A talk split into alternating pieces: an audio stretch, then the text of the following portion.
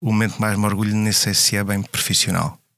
Acho que foi o momento em que comecei a desmarcar compromissos profissionais para cumprir com compromissos com os meus filhos.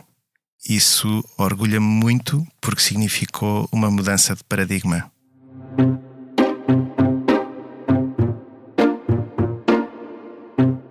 Olá, bem-vindos de volta ao podcast do Expresso O Céu é o Limite, um podcast sobre carreiras e liderança, onde semanalmente lhe dou a conhecer a pessoa por detrás do líder e recebo neste espaço os gestores que estão a marcar o presente e os que não pode perder de vista, pois prometem marcar o futuro.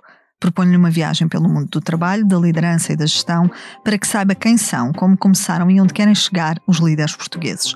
Eu sou a Cátia Mateus, jornalista de Economia do Expresso, e este é o podcast O Céu é o Limite Hoje recebo em estúdio Pedro Afonso, CEO da Vancy Energies. Obrigada, Pedro, bem-vindo ao estúdio. É um prazer tê-lo connosco. Kátia. Antigo aluno do Colégio Militar, licenciou-se em Engenharia Informática e de Computadores no Instituto Superior Técnico.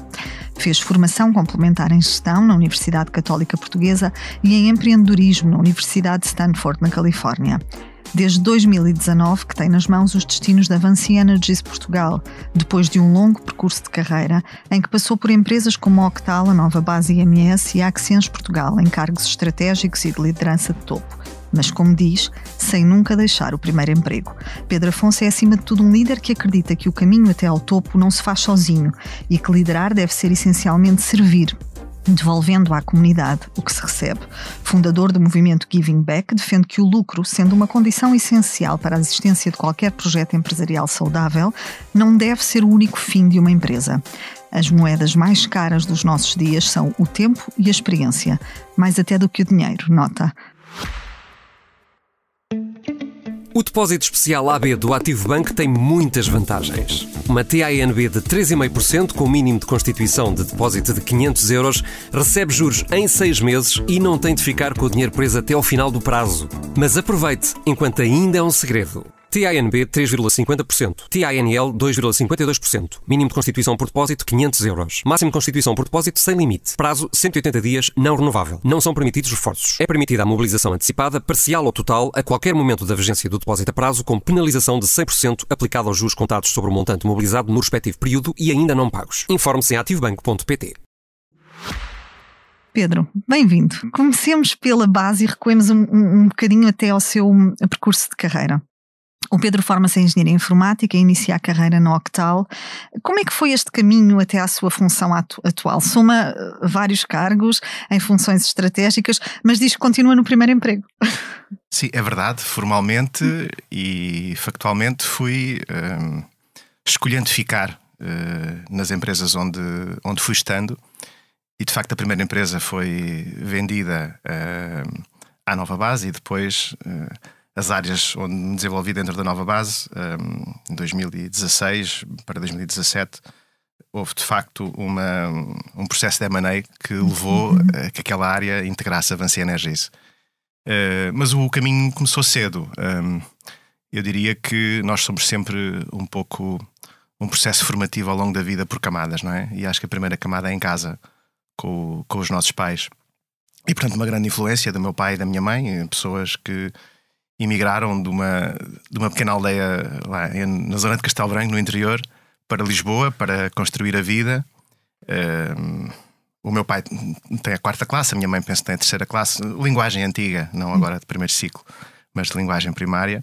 E lembro-me que eles diziam algumas coisas que recordo até hoje e que me estão sempre gravadas. Por exemplo, um, a minha mãe tinha uma, uma frase, quando eu às vezes queria alguma coisa, uh, algum, alguma, algum brinquedo, alguma coisa que custasse valor, que nós não tínhamos na altura. Meu pai era motorista, uh, trabalhava na PSP, nas horas vagas era taxista em Lisboa, e nós, uh, ela dizia-me sempre: Ó oh, filho, deixa lá isso, que isso é só lá para os filhos dos grandes. É? Os grandes eram as pessoas grandes que tinham, tinham meios. E eu sentia aquelas palavras. Quer dizer, aquilo podia ter dado para dois, para dois, dois sentidos diferentes ou uh, bom, vou-me vou -me resignar e não, não vou conseguir, ou então, espera lá, que então se calhar é um bom objetivo eu poder também querer vir a ser um, alguém que tem, que tem acesso a outras, a outras coisas. E, e o meu pai, eh, acho que está uma forma com aquela frase dele, simples e humilde, estou agora a imaginá-lo ele a dizer-me isso: Filho, se queres ser alguém, agarra-te aos livros. E ele dizia-me isso de forma contínua. Um, pronto, e a partir de certa altura até já nem entendia bem muito bem aquilo que eu fazia, porque trabalhei 17 anos só no, no IT, não é? Nas tecnologias de informação e às vezes a família não percebe muito bem o que é que nós fazemos, mas fazemos umas coisas relacionadas com tecnologia para resolver problemas das pessoas e das empresas, não é? Um, e pronto. E depois, aos 10 anos, uma grande, uma grande decisão que foi tomada lá em casa. O meu pai, como era da PSP, nós tínhamos acesso a, a entrar, quer dizer, tínhamos um processo de concurso, entra no Colégio Militar, uhum. de facto, em 1986.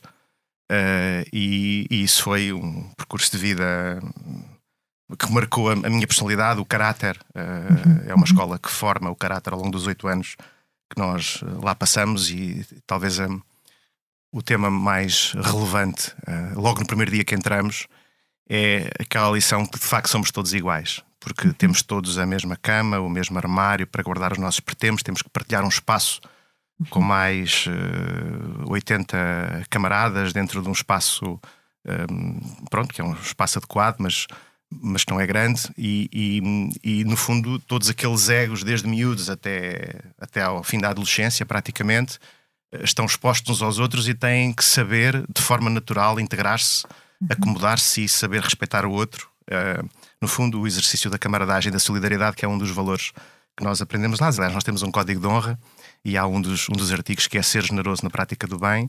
Uh, é uma das é uma das nossas é uma das nossas das nossas máximas essa, essa sua passagem pelo pelo colégio militar foi determinante na sua formação uh, como pessoa como diz mas presumo também no líder que é hoje para as suas equipas. Completamente. Repare, foi o sítio onde nós aprendemos que o coletivo sobre o individual tem prevalência uhum. em vez do individual sobre o coletivo. E, e, isso é formado naquele contexto de vivência uh, que nós temos todos os dias, com as mesmas rotinas uns, uns, uh, uns com os outros. E depois aprendemos coisas muito básicas, coisas estão completamente perdidas. Uh, há pouco a Kátia referia-se o facto de começarmos aqui a horas. pronto, eu acho que o tema de chegar a horas é uma característica do nosso, do nosso povo, nem sempre chegamos a horas ou quase nunca chegamos a horas. E ainda há pouco tempo tenho uma história engraçada de um amigo que tem um filho numa escola em Portugal, não vou dizer a cidade nem a escola, mas onde as crianças do primeiro ciclo, mais de 50% chegava depois das 8h45, quando a hora de começo da aula é às 8h30. E a escola envia para os pais durante várias semanas e-mails a pedir por favor para chegarem a horas. A escola houve um dia que realmente teve que resolver o problema e manda um e-mail muito mais esclarecedor a dizer que se chegarem depois das 8h40, portanto com 10 minutos de tolerância, as crianças vão para a biblioteca e depois só no segundo tempo então integram a sala de aula. E os pais insurgiram-se Uh, e disseram: ah, o as desculpas do costume, o trânsito. Uh, ora, a reflexão que eu faço e que aprendi nesta escola: se eu não consigo chegar a horas no primeiro tempo da manhã, como é que eu consigo fazer coisas mais complicadas, como gerir a minha vida, gerir a minha família, a minha casa, ou gerir uma pequena empresa, ou gerir uma grande empresa, ou um grande grupo de empresas, ou um ministério, ou um país? Quer dizer, é impossível, uh, se nós não conseguimos fazer as coisas básicas, podemos fazer as coisas mais mais complexas. E depois aprendi também um outro, um outro valor uh, muito importante, também uma história que me estou agora a recordar, com uma pessoa concreta, uh, que era a importância da exigência e do brio no trabalho, uh, de nós sermos excelentes no trabalho, mas quando alguém falha, sermos tolerantes. Portanto, esta ideia de que a exigência e a tolerância têm que andar de mãos dadas no comportamento e na, na forma de atuar do líder. Então, eu tenho uma história que posso partilhar. Eh, nós tínhamos, estamos bem no nono ano, talvez, hoje nono ano, na altura quinto ano da, da escola, uh, e havia lá um privilégio que era ir estudar lá para um espaço próximo do refeitório. Acontece que nesse espaço, uh, era mesmo lá na zona do refeitório, nesse espaço naquele dia estava lá um ecrã uh, e nós achámos engraçado, em vez de estar havia coisas muito mais giras para fazer do que, do, do que estudar, né? então e nós, um bocadinho fugir às regras. Um, ehm, eh, pronto, fomos apanhados. Eh, a escola considerou que fomos apanhados a ver um vídeo que não era próprio para a nossa idade. Eh, bom, nós achávamos que não, que, que, que, o vídeo era perfeitamente adequado e que nós já tínhamos idade para ver aquelas coisas. Bom, mas a escola achou que não. Então tiraram os nossos nomes, os nossos números, porque nós somos conhecidos pelo número, a alcunha, o último nome, essas coisas, e depois o processo chegou ao oficial, chamamos o comandante do corpo de alunos, que depois tinha que decidir finalmente eh, qual a sanção a aplicar, e houve uma proposta dos, dos nossos comandantes de companhia na altura eh, para aplicar a sanção, nós era, era pontos negativos, portanto, 25 pontos dava direito a um conjunto de coisas chatas, como por exemplo privação de ir à quarta-feira à casa, ou, ou até naquela altura até havia alguma privação de ir ao fim de semana, uma parte do fim de semana. Bom, era chato, era, era, era complexo. E o, e o, o oficial, eh, penso que ele se reformou no posto de coronel, já depois de ter saído lá do colégio, o Guerreiro dos Santos. Se ele ouvir este podcast, um grande abraço para ele, foi uma marca importante. Uh, ele disse Uh, bom, então vou-vos chamar lá ao meu gabinete e vamos ver o que é que vamos fazer. Eles, eles chamam-nos lá e disse: Bom, eu vou ficar com um ponto para mim, com um ponto negativo para mim, e vou só dar 24. A diferença entre 24 e 25 era, era abismal, porque essencialmente não tínhamos sanções, era quase uma, uma pena suspensa, não é? E disse-nos: Se eu vos apanhar com uma escova de dentes fora do sítio ou um grão de pó num sapato, dou-vos mais 5 pontos e ficam com a pena máxima. Pronto. E eu aprendi naquele dia, para todos sempre, que devemos ser exigentes com o comportamento, com a disciplina, mas devemos ser tolerantes. E há aqui uma diferença enorme entre esta coisa de, às vezes, perseguirmos para punirmos, uh, em vez de simplesmente identificarmos o erro e podermos corrigir. Por isso, identificar uhum. o erro e corrigir é muito mais pedagógico do que perseguir para, para uhum. punir. Pedro, um, esta, este caminho até ao topo que faz nas empresas eh, por onde foi passando, sem nunca sair do, do tal primeiro emprego, como, como dizia, foi algo que foi acontecendo na sua vida naturalmente ou era um objetivo seu? E falou-me há pouco daquela memória do, do brinquedo, não é? E do aspirar a ser também uma dessas pessoas com posses que, que, que pudesse uh, uh, comprar o tal brinquedo. Uh, mas, mas o que lhe pergunto é: foi um, um caminho objetivamente definido? Era uma ambição sua chegar ao topo numa empresa ou foi algo que no seu caminho foi acontecendo naturalmente? Olha, Kátia, eu ouvi uh, uma boa parte dos seus podcasts uhum. e outras, a maior parte das pessoas uh, entende que esse caminho é natural. Eu acho que o caminho é natural, mas eu queria muito fazer esse caminho. Uhum. Um, e, o querer muito fazer o caminho significa pôr o Trabalhar valor trabalho, é? pôr o valor trabalho. Uh, no processo. Hum, houve uma pessoa. Olha, também tenho que voltar novamente ao, ao Colégio Militar, o professor eh, Dario Fernandes, que era um professor de Educação Física. Nós eh, fazíamos uma espécie de ranking dos melhores alunos de ginástica e dividíamos cada ano entre o primeiro grupo, o segundo grupo e o terceiro grupo, sendo que o primeiro grupo eram os melhores e o terceiro grupo eram os piores. Eu era sempre do terceiro grupo. Mas o professor Dario Fernandes tinha como ex-libris treinar a classe especial uh, de ginástica. Ele tinha uma característica colocava o mesmo amor e o mesmo cuidado na formação dos alunos. E eu recordo-me que uma vez estava a fazer um exercício que eu não conseguia fazer, e ele já tinha quase 60 anos naquela altura, 50 e muitos. Chega lá e faz ele o exercício e dá-me o exemplo e diz-me: Afonso, tu és um lutador, tu vais conseguir. Um, e eu fiz cinco exercícios daqueles naquela altura. E, e, quando, às vezes, mais tarde, as pessoas estão com dúvidas se conseguem, se não conseguem, eu volto sempre a este momento uh, em que a inspiração é, às vezes, o que nós temos que fazer é descobrir quem é a pessoa ou tentar entender se há uma pessoa que, por um bloqueio qualquer momentâneo, não está a conseguir dar o seu passo extra e não acredita nela própria. Por isso, se há coisa que fui sempre procurando foi estar em contextos com pessoas que me faziam acreditar em mim próprio. Foi isso que fui procurando. Uhum. Uh, mais do que a progressão, Mais do que a progressão foi. Uh, a progressão foi sempre uma consequência mas procurar estar com pessoas que me, ajudavam a crescer e que me ensinavam alguma coisa para eu poder crescer. Portanto, se reparar, eu digo que estou no meu primeiro emprego, de facto, o contrato de trabalho formalmente é o primeiro, mas os acionistas são todos diferentes ao longo do tempo hum. e fomos construindo uma obra uh, em que a liderança tem um papel, que é pôr hum. uma pedrinha, todas as pessoas põem uma pedrinha nessa obra, mas a liderança não faz a obra, a liderança cria o contexto e as condições uh, para que a obra surja. E a liderança hoje também já não é a liderança de uma pessoa só. Uhum. A liderança é distribuída, um, o empowerment sobre as organizações e a forma, no nosso caso, o nosso, os nossos, as nossas atividades são pessoas muito qualificadas e por isso a forma de exercer a liderança eh, tem que ser uma forma distribuída, partilhada e não, e não de outra forma. E temos que ter sempre muita consciência do que é que deve ser importante que nunca deve mudar e do que é que pode mudar a qualquer momento. A atividade, daquilo, as tarefas podem mudar a qualquer momento, mas há coisas que não podem mudar em, em momento algum. E uma das coisas que não podem mudar são os nossos valores, a forma como, como atuamos. E isso é um, é um pouco perene ao longo do tempo. Estou-me a lembrar de uma outra, de um episódio que me aconteceu em, em 2012. Um, nós tínhamos criado uma espécie de startup uh, no contexto empresarial onde estava na altura. Uh, estávamos a crescer, estávamos claramente a crescer e tínhamos uma regra corporativa uh, que era só podíamos vender em contexto internacional com algum tipo de seguranças ou garantias financeiras para vendas de clientes internacionais. E nós encontramos um cliente muito, muito interessante, não vou dizer o país nem quem era o cliente. Era um projeto em quatro fases, eram alguns milhões de dólares na altura. Uh, e, e, pronto, a primeira fase nós fizemos o projeto, entregámos e recebemos as tais garantias financeiras. Uhum. A segunda fase, como a primeira fase correu bem, pensámos: bom, o cliente é de confiança, vou avançar para a segunda fase e, no fundo, abdicámos de algumas das garantias. E eles, ao fim de dois, três dias, pagaram o projeto e ficou tudo bem. Avançámos para a terceira fase, bom, pagaram a segunda fase, vamos avançar sem garantias na terceira fase.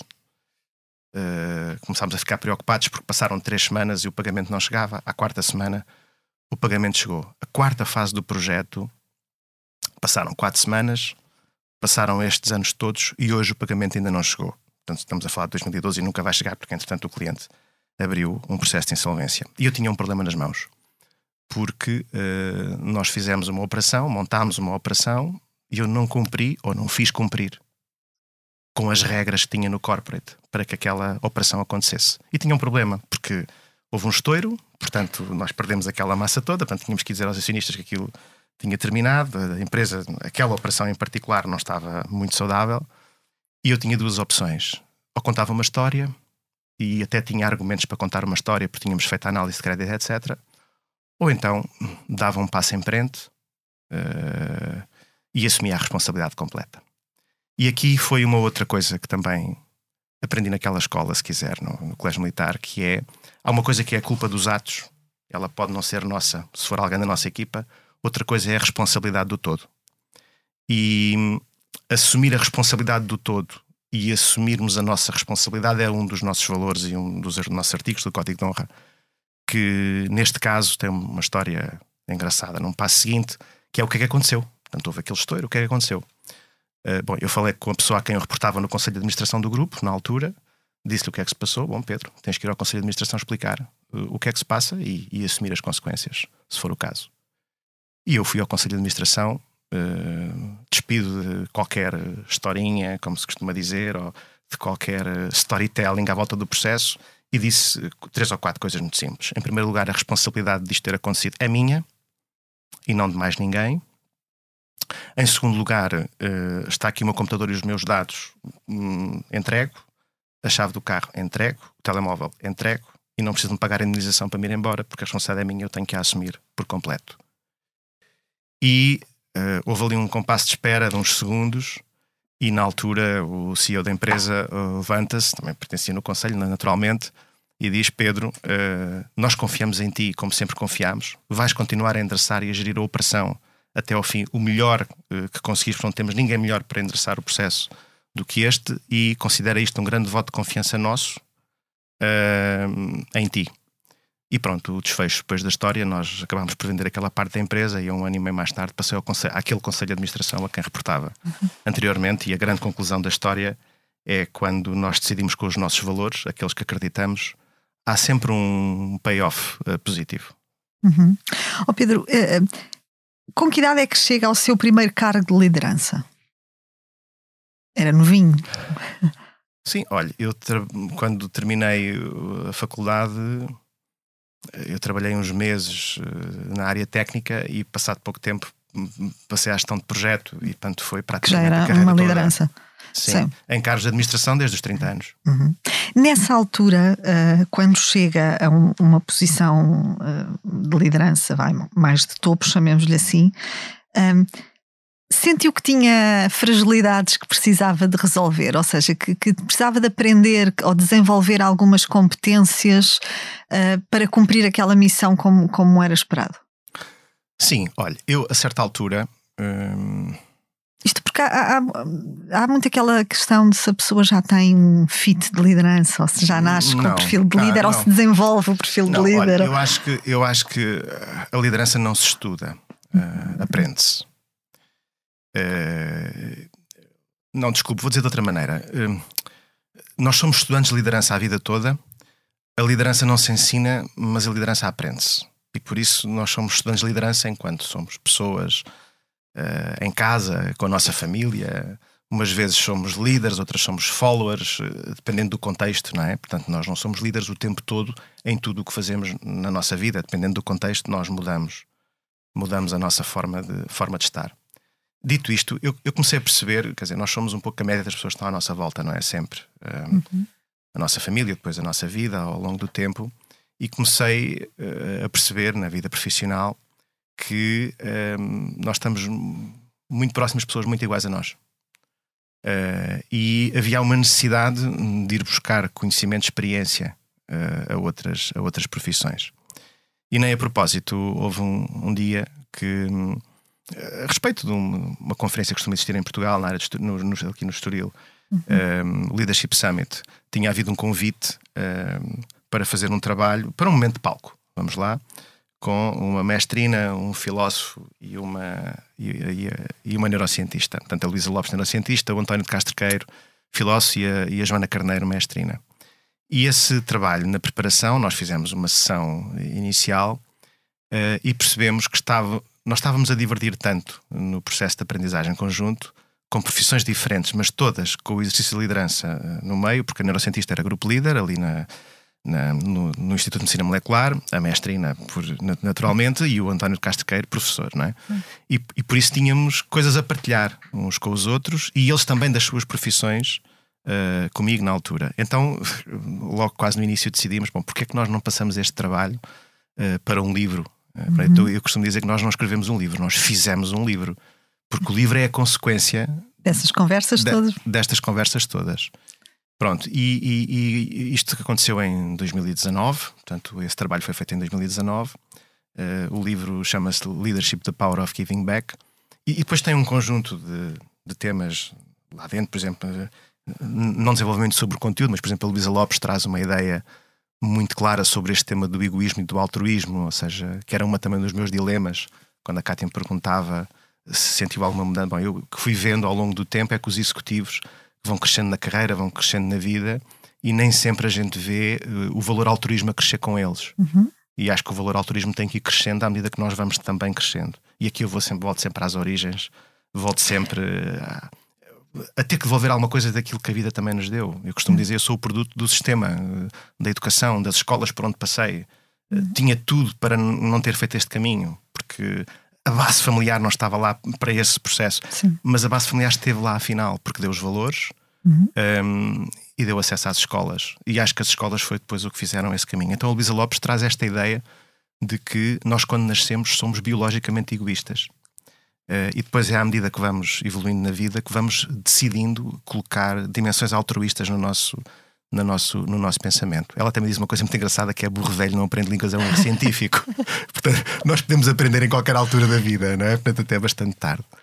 Pronto. Depois o António Queiro traz uma dimensão muito interessante e penso nisto nas empresas todas. Um, os reis da Grécia Antiga eram escolhidos pelo que sabiam dos humanos. Uh, e hoje nós sabemos, quer dizer, nós vamos sendo promovidos na nossa vida porque fizemos um bom trabalho técnico Portanto, fizemos um bom trabalho técnico nesta área, então somos promovidos ao nível seguinte. Vamos sendo promovidos pelo trabalho técnico, pelas tarefas que vamos. Mas não necessariamente pela dimensão humana. Essa dimensão humana falta na nossa formação de líderes humanistas.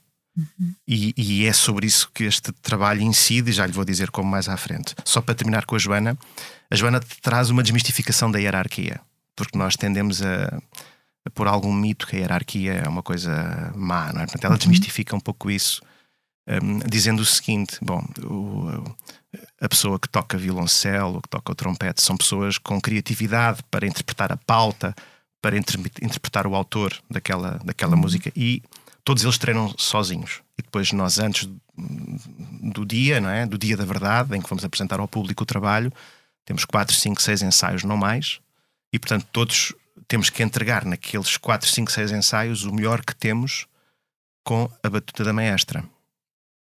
E por isso, no dia, eh, portanto, imagina o que é que era a orquestra, cada um a tocar por si com a sua criatividade, dava uma coisa feia. Então ela diz uma coisa que é a hierarquia, neste caso, tem a possibilidade de transformar o que não é bonito em bonito. E ela resolve esse, resolve esse, resolve esse mito. E acho muito interessante este, estas diferenças e a interpretação que as pessoas têm das suas diferenças. Depois fizemos mais, já fora do livro, fizemos, fiz um trabalho também ainda em vida com o Sr. Rui Nabeiro, que foi também Sim. uma grande inspiração para estas áreas da liderança uh, humanizada, ou servant leadership, como se diz na, agora nas universidades. uh, é um pouco esse, esse, essa ideia um, onde ele eh, desmistifica o tema do trabalho e do esforço uhum. e diz que quando investimos numa máquina é para poupar esforço às pessoas, não é para lhes poupar trabalho, é para lhes poupar esforço. E acho que ele diz nestas palavras tão simples, eh, no fundo, aquilo que a tecnologia hoje nos devia permitir fazer às pessoas, que é poupar-lhes o esforço, não é tirar-lhes o trabalho, é poupar-lhes o esforço. E, e, o outro trabalho e último que fizemos neste contexto, também de conteúdos que estão disponíveis no, no site do Giving Back, que foi com o David Simas, uhum. uh, que põe em perspectiva o tema do ego, uh, como é que como é que se trabalha este tema do ego e, e, e ele tem uma história muito engraçada que é quando vai no autocarro para o White House, lá dentro do, do campus, para chegar à Casa Branca, ele vai, portanto, ele é filho de pai açoriano, mãe alentejana, ou contra, não, penso que é assim, uh, e que migraram para os Estados Unidos também com uma história de trabalho. E ele uh, equaciona sempre: bom, mas hoje eu sou o maior do mundo porque eu tenho um cartão de visita que diz Director, Political Affairs Advisor to the President of the United States. E, e aquilo enche, enche-o como, como pessoa inteira. Sim. E ele desmistifica isso, dizendo que hum, isso é muito pouco relevante, porque é só o nosso ego encher-se dentro de nós. Por isso, o nosso caráter temos que ir lá atrás, que é hum, começa nas decisões e escolhas que fazemos todos os dias, que depois se tornam rotinas essas rotinas tornam-se hábitos que ficam gravados uhum. em nós. Esses hábitos são quem nós somos e quem nós somos é o nosso caráter. Hum. Pedro, o que é este movimento, no fundo, uh, de devolver? Isso. Este, não é? Isso. Em que é que isto consiste? Que é que isto consiste? Exato, Pronto, este giving destes, back, isso. não é? Depois destes conteúdos gerados uhum. e, e, formados, o movimento tem um objetivo claro, que é poder eh, ajudar mais lideranças a entender esta dinâmica da humanização da, da, da, liderança. E como é que isso é feito? Bom, nós temos o livro, há um giving back direto, que é quando se compra o livro, há um donativo direto de 6 euros por, por unidade hum. ao Banco Alimentar contra a Fome. Mas isso não é a versão mais importante, não é a parte mais importante. A parte mais importante é que nós temos tido empresas, eh, até nossas concorrentes, que têm pedido uma apresentação do livro porque estão precisamente neste caminho e queriam saber um pouco mais sobre o trabalho. E eu diria que o exercício está aqui está no passar da mensagem uhum. a mais pessoas que podem praticar esta forma de esta forma de estar. Em que é que isto se traduz na prática numa organização? Este devolver? Em proximidade com as pessoas, uhum. em humanização dos momentos. Eu gostava muito de ver, sendo prático, uh, há organizações que falam muito de solidariedade. Uhum. Há grandes e há pequenas uh, a falar sobre isso. E algumas fazem mesmo. E fazem muito bem. Uh, mas uma coisa é fazer solidariedade por obrigação. Outra coisa é fazer solidariedade por convicção. E vou-lhe explicar a diferença entre as duas. Quando nós temos a solidariedade uh, apenas para responder ao Corporate Social Responsibility, com KPIs que são medidos no ESG, bom, estamos a cumprir programa de números. Não estamos de facto com. Não é o espírito da coisa, Não diríamos. é o espírito da coisa. Eh, é importante que isso aconteça. Sim, sim, sim, é importante mas... que isso aconteça. Mas não é aí que nós marcamos a diferença. Nós marcamos a diferença quando vamos ao terreno ver como é que uma ajuda que nós fizemos uh, tem um impacto na vida de alguém. Uh, Estou-me a recordar, por exemplo, uma associação específica, por exemplo, a, a Semear, uhum. uh, que tem uma empreendedora social, que era enfermeira, que tem um filho com dificuldades motoras e mentais também, e juntou um conjunto de miúdos. Ela fez uma empresa, uhum. fatura mais de 3 milhões de euros, é uma empreendedora social. E o que nós fizemos foi, fizemos o nosso donativo, mas a nossa diretora jurídica, que é madrinha desta associação, uh, é hoje diretora jurídica desta associação Pro Bono. Ela própria dá o seu tempo, dá o seu tempo a esta causa. É muito mais do que dar dinheiro. Uhum. Uh, está a ver? Ou seja, é uma. É, é, a proximidade com o terreno. E sobre isto eu tenho uma lição de vida que a minha mulher me ajudou a, a criar em 2010. Nós hum, decidimos apadrinhar uma, uma menina, a Cleide Josefa. Penso que já lhe contei esta história sim, no, sim, outro, sim. No outro contexto. Nós decidimos apadrinhar a Cleide Josefa. Hum, ela vive na Matola, perto de Maputo, em Moçambique. E o, o caso chegou-nos por uma associação um, aqui em, em Portugal uh, que tinha meia dúzia de crianças, umas uhum. seis crianças, seis ou sete crianças que precisavam de apadrinhamento. E nós uhum. Decidimos uh, apadrinhar a Cleide e a ideia era poder suportá-la durante os quatro anos seguintes dos seus estudos, uhum. para poder fazer do primeiro ao quarto ano, como eles chamam, uh, lá em Moçambique. E nós, olha, isto começou em 2010, uh, ela já fez a 12 classe, uh, portanto fez toda a escola, e agora entrou para a universidade. Está em saúde pública, vai agora para o segundo ano, segundo pública, e nós escolhemos, foi uma escolha da família, apadrinhar a Cleide até ao fim dos seus estudos, para ela, até ela ter um trabalho. Uhum. E portanto são muitos anos de compromisso. Só que ao princípio, e é aqui que está a diferença entre dar ajudas de helicóptero, dinheiro de helicóptero, como eu costumo dizer, ou, ou humanizar a liderança, e, e, e, a minha mulher teve uma grande responsabilidade, a Sandra, que foi. Um, de facto, nós começámos, ok, então vamos lá dar o donativo. Acho que eu olhei para a coisa desta maneira. É um donativo, pronto, isso também não, não, não, não é muito pesado no nosso orçamento familiar. Vamos embora. Acho que é interessante, vamos fazer. Pronto, e foi esta, foi assim mais ou menos a atitude que eu tive naquela altura. Depois, uns anos mais tarde, eu comecei a ir a Moçambique com frequência por razões uhum. profissionais e houve uma vez que ela uh, fez com que eu fosse encontrar a Cleide. E quando eu me fui encontrar com a Cleide, estava a Cleide, a mãe da Cleide e a irmã da Cleide. E a Cleide vem a correr para mim com um grande abraço. E eu só me lembro de uma coisa que foi não conseguir dizer absolutamente nada. E desatei a chorar uhum. naquele momento. Eu fui àquela escola com mais dois colegas que trabalhavam Sim. lá em, em, Maputo, os dois em lágrimas, um colega e uma colega na altura, os dois em lágrimas, e quando nós saímos de lá, e e pronto, eu conhecia Cleide fisicamente. Um, eles disseram, perguntaram como é que nós também podemos uh, apadrinhar. apadrinhar alguém. Uhum. Uh, e depois aquilo foi um começo de um novelo, porque penso que um deles acabou por fazer mesmo esse, esse processo, e depois uh, acabámos por conduzir a empresa para ajudar a escola e outras uhum. escolas lá no, lá no processo. Foi um bocadinho pelo exemplo. Uhum. Um, isto é um exemplo de humanização. E, e, e repare que eu não, não descarto que quando se faz estas iniciativas com dinheiro de helicóptero, isso não é um problema, isso é uma coisa boa. Só que a diferença é que quando nós tocamos as nossas lideranças em casa, Sim. essas lideranças tocam as famílias e as famílias tocam outras pessoas nas comunidades. Uhum. Por isso, o movimento Give Back à volta disto é se nós, uh, líderes empresariais, um, eh, adoptarmos um pouco esta forma de estar, se calhar nós tocamos a comunidade de forma mais efetiva, em vez de estar à espera de um grande pai que é o Estado que resolva os nossos problemas todos. Oh Pedro, em que momento do, do seu percurso uh, de carreira é que esta ideia de liderança servidora, de uma liderança que retribui à comunidade, às suas equipas, uh, aquilo que delas recebe, começa a surgir? O, o, o que lhe pergunto é: o Pedro, líder de primeira viagem, chamemos-lhe assim, no, no, início das suas funções de, de liderança, tinha já esta visão? Eu, eu, repare eu acho que hum, o processo de formação do líder, eh, dentro deste contexto, que somos estudantes de liderança a vida toda, mas se calhar há três grandes fases na, na formação da, da, uhum. pessoa que lidera, se quiser. A primeira penso que é a formação do caráter, uh, que é essencial. A segunda é hum, ensinar o líder nos seus comportamentos. Que comportamentos é que deve ter uh, perante os outros, não é? Como é que me devo comportar, não no sentido do comportamento, sim, sim. Uh, no sentido das reações que deve ter, como, como é que pode reagir mediante certa determinada situação. E a terceira é a vida prática. Uhum. Uh, como é que eu coloco na vida prática o caráter e os comportamentos que fui, de alguma forma, integrando na, na, nossa, na nossa vida.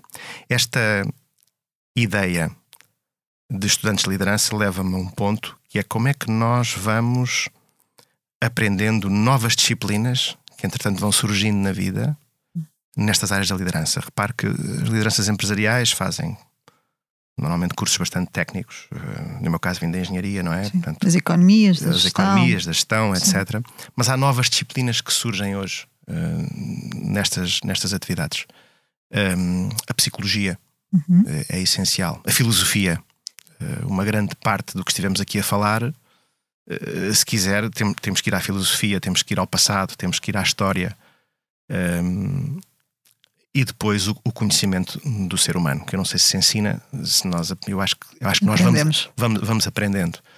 Um, e é muito difícil, porque é que eu digo que é muito difícil ensinar? Porque hum, o homem é o homem e a sua circunstância, não é? Portanto, a Cátia, com a mesma circunstância que eu, pode tomar uma decisão diferente e igualmente a decisão estar bem tomada. Uh, as decisões não têm que ser exatamente iguais. Por isso, a, a tolerância a incorporarmos novas áreas do saber ao longo do tempo tem que ser enorme. E mais, o estado de espírito que nós temos que ter para essa aprendizagem tem que ser enorme. E não pode ser uma aprendizagem de sala de aula. Tem que ser uma aprendizagem operacional. E desculpa a minha linguagem, mas é mesmo no contexto das operações que nós aprendemos a ser melhores líderes. Porque a sala de aula é fácil.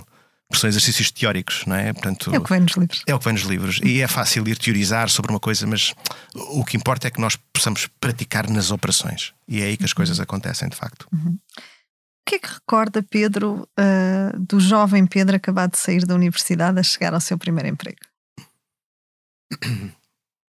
Olha, eu como fiz informática tinha um grande objetivo que era não escrever código na minha vida profissional.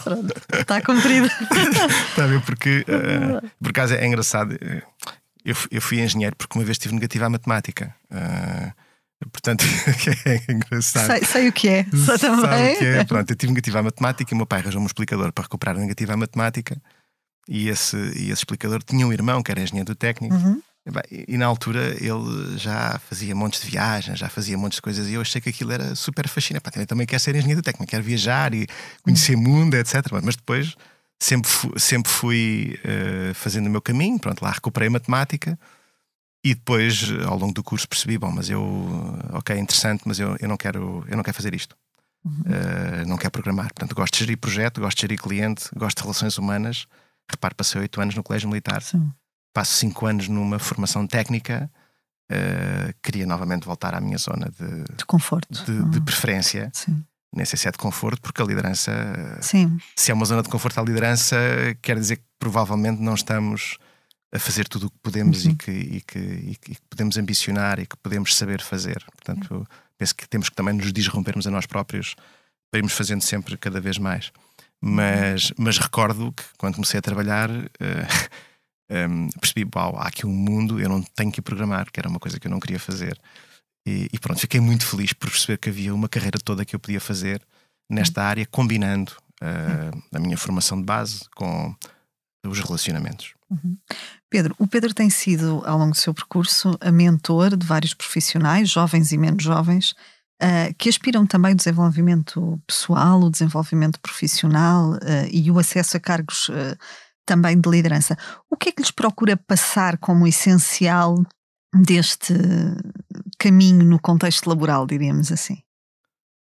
Hum, existe uma tendência natural, isso não é de agora. Há quem diga que as pessoas hoje resignam muito facilmente a um trabalho, a um emprego, Uhum. para mudar para outra empresa. Eu, nos últimos 24 anos, eh, vi isso acontecer eh, de forma corrente, portanto, não é um tema de agora. Penso que é um tema em algumas áreas, em alguns setores, é um tema de sempre. Está a fazer uma pergunta a alguém que, pronto, que diz que está no seu primeiro emprego, não é? Portanto, é difícil de, de responder. Posso dizer um pouco aquilo que falo aos mentores, e tenho três neste momento em. eh, em Consiga trabalhar. comigo a trabalhar, eh, três men men men- Mentis. mentis, não é? Eh, portanto, sou mentor de três pessoas. Um, o que lhes digo é isto: um, nós todos temos no nosso trabalho no dia a dia, eu próprio hoje no dia a dia, eu tenho coisas que faço que eu não gosto. Há coisas, provavelmente a Kátia também tem coisas que faz que não gosta de fazer. Que tem mais prazer a estar aqui no podcast neste momento do que a fazer reporting, ou, não é? E, e, e, isso é a nossa vida, não é? Pronto, nós fazemos coisas que nós não gostamos. Um, então, nesses momentos, o que nós temos que perceber é se o que estamos a fazer tem um determinado significado. Por isso, esta ideia do trabalho com significado é a ideia que, que deixo aos, aos uhum. mentis e às mentis que vão fazendo o caminho comigo. E há depois uma segunda, uma segunda ideia que é quando queremos procurar o significado do trabalho, como é que o fazemos? Eu tenho uma técnica para isso, que é olhar para trás e ver se a obra que nós vemos nos orgulha. Eh, se a obra que nós vemos nos orgulha só a nós, bom, então devemos duvidar. Mas se orgulha muitas pessoas à volta daquela obra, então o que estamos a fazer tem significado. E nesse caso, o trabalho com significado, essa sensação de realização, compensa aquelas coisas que nós gostamos menos de fazer. Mas volta ao ponto que lhe tinha dito no início, que é procurarmos sempre um ecossistema de pessoas, eh, uma equipa, um chefe, uh, liderados, ou nós numa equipa com os peers, os nossos pares, procurarmos sempre um ecossistema onde estão pessoas com quem nós aprendemos, que nos desafiam e que nos levam a colocar em nós a cada dia um, uma nova uma camada, uma nova camada em nós próprios. Uhum. Da forma como vê o mundo empresarial atual, um, como é que avalia as lideranças portuguesas à luz desta, deste conceito de liderança servidora? Não sei se distingo as lideranças portuguesas das restantes. Eu estou num sim, contexto, sim. estou num contexto multinacional, internacional. Uma grande parte da nossa atividade é feita uhum. também fora de Portugal. Portanto, não sei se faço aí uma separação efetiva sim. das lideranças lá fora ou das lideranças aqui em, em Portugal. Mas se quiser ir a, a Portugal uh, especificamente, nós temos algumas características uh, próprias um, uhum. E há uma, talvez, que eu associo, se quiser ir aqui um bocadinho à economia, porque há, há pessoas que vão ouvir este podcast e dizem o Pedro Afonso foi só falar de temas emocionais e não, não houve números, e as pessoas mais céticas gostam de, algumas, de alguns dados mais concretos. Um, um bocadinho de razão também para esses.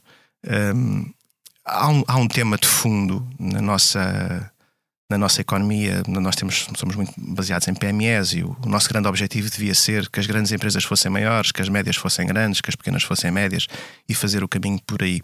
Mas, mas há um tema uh, que eu acho que não sei se é psicológico, se é um tema de formação, uh, não consigo identificar bem a origem, mas um, um, as lideranças empresariais, sobretudo algum, alguma camada de empresários, preferem ter 100% de uma coisa pequena e que funciona mal do que 10% ou 5% de uma coisa grande que funciona bem e que é multinacional e que tem um projeto de desenvolvimento e que tem massa crítica. Um, e isso eu penso que é uma questão hum, de cultura, uh, de não partilha, uhum. um, que devia ser equacionada pelos próprios. Uh, eu não sei como é que isso pode fazer, não tenho uma solução milagrosa. Acredito muito no papel da escola uh, neste, neste caminho para evitarmos que haja hoje pessoas que acabam a faculdade que chegam às empresas com mais formação que os próprios empresários. É, é, eu diria que nem sempre a formação académica é a formação primordial, a formação da vida é realmente muito importante, às uhum. vezes mais importante, mas há novas áreas do saber que nós devemos procurar ajuda que nós não encontramos dentro do nosso contexto, dentro da nossa empresa. E por isso a mensagem que deixo é provavelmente há um trabalho a fazer nesta cultura empresarial uhum. uh, de visão de mundo, uh, de visão de espaço, de impacto no mundo e não sermos o pequeno português que hum, vende baratinho, que vende o trabalho com uma margem pequena. Não, nós queremos ser o grande português que vende projetos complexos, sofisticados, caros, que paga bem. E isso é uma migração de cultura, de mentalidades que nós temos que fazer no nosso país. E eu penso que vem muito da, muito da educação. O empreendedorismo não se ensina, também se aprende, ehm, mas pelo menos devia-se falar dele em alguma escola, em algum tipo de escola.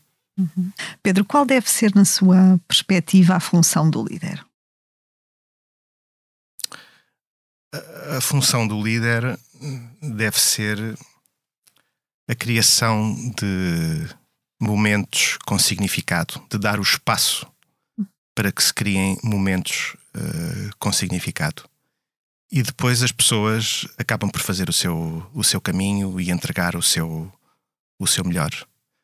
Um, deve também ser resgatar alguém quando alguém está numa situação uh, menos positiva. Uhum. E aqui há uma nova missão dos líderes. Se calhar o que eu vou dizer é demasiado. Uh, eu próprio sinto que às vezes sou demasiado comigo próprio. Que é nós pedimos demasiado das coisas às lideranças empresariais, porque, como nós temos visto, nem sempre os Estados dão soluções às pessoas, não é? E as pessoas procuram soluções nos sítios onde trabalham, nas empresas. E de alguma forma, as empresas uh, de grande valor acrescentado vão dando essas respostas às uhum. pessoas, de alguma maneira. Sim. Só que nós chegamos a uma pilha de assuntos uh, que são tantos que às tantas os próprios líderes estão. É demasiado. Pede-se demasiado às lideranças. Mas de alguma forma os líderes também têm que pensar que se isso lhes é pedido, isso é uma responsabilidade, mas eu acho que é uma grande honra podermos ter na vida uma, um papel em que podemos fazer a diferença na vida, na vida dos outros. Hum. E, e, esta ideia de que se calhar este, este pensamento, o que é que é este ser CEO? Eu diria que é termos uh, estarmos sempre com a noção do todo 24 horas por dia, sem termos que trabalhar 24 horas por dia. Porque quando vamos a demasiados detalhes, perdemos a noção do todo. Por isso há detalhes que temos que ter atenção e outros que temos que passar para o todo. Pedro, qual é o momento de que mais se orgulha no seu percurso de carreira? Um, olha, podia desenvolver sobre vários achievements profissionais, mas penso que o momento que mais me orgulho nem sei se é bem profissional. Acho que foi o momento em que comecei a desmarcar compromissos profissionais para cumprir com compromissos com os meus filhos. Isso orgulha-me muito porque significou uma mudança de paradigma. Uh, Estou-me a lembrar uh, de dois momentos ou três momentos, se quiser. Um momento quando um, havia um, uma cerimónia de abertura solene dos meus filhos que estava marcada para um dia, aquilo mudou e eu mudei a agenda de 70 pessoas para poder estar naquele dia com eles. Também me estou a lembrar do dia do espetáculo de balé da minha filha, também foi uma coisa semelhante, depois aquilo foi desmarcado em cima da hora. Pronto, mas uh, o, o desmarcar de compromissos profissionais para dar prioridade aos compromissos pessoais com os meus filhos e, e, e poder, de alguma forma, dar o espaço para que haja momentos, mais momentos com significado também na família que aconteçam. Estou-me a lembrar de uma história engraçada. Uma vez fiz uma viagem com a minha mulher uh, de carro.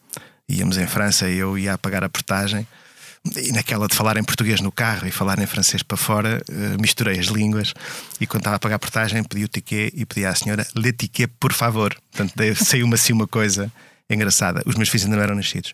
Ainda hoje, cada vez que nós vamos de carro e se passa numa portagem, aquilo é gargalhada certa dentro do carro com todos. Portanto, toda, já não me lembro bem da portagem, ela Sim. provavelmente lembra-se, mas é, é momento de gargalhada com todos. E isto são pequenos momentos, com pequenos toques, e orgulha-me muito que uh, haja mais espaço dado a que estes momentos aconteçam.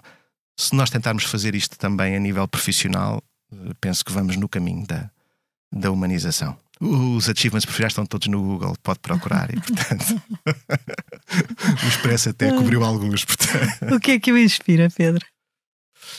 É esta ideia da criação de momentos com significado e de não só construir um grupo em que o trabalho tem um significado, mas ajudar outras lideranças empresariais também a criar os seus espaços com significado. Obrigada, Pedro. Foi um prazer tê-lo em estúdio. Fechamos assim o episódio de hoje do Céu é o Limite, que contou com edição e sonoplastia a cargo de João Luís Amorim. Tivemos connosco Pedro Afonso, CEO da Avanci Energies. Obrigada, Pedro. Foi um prazer. Quanto a nós, marque encontro consigo daqui a uma semana. Até lá, fique bem. Já sabe, o céu é o limite.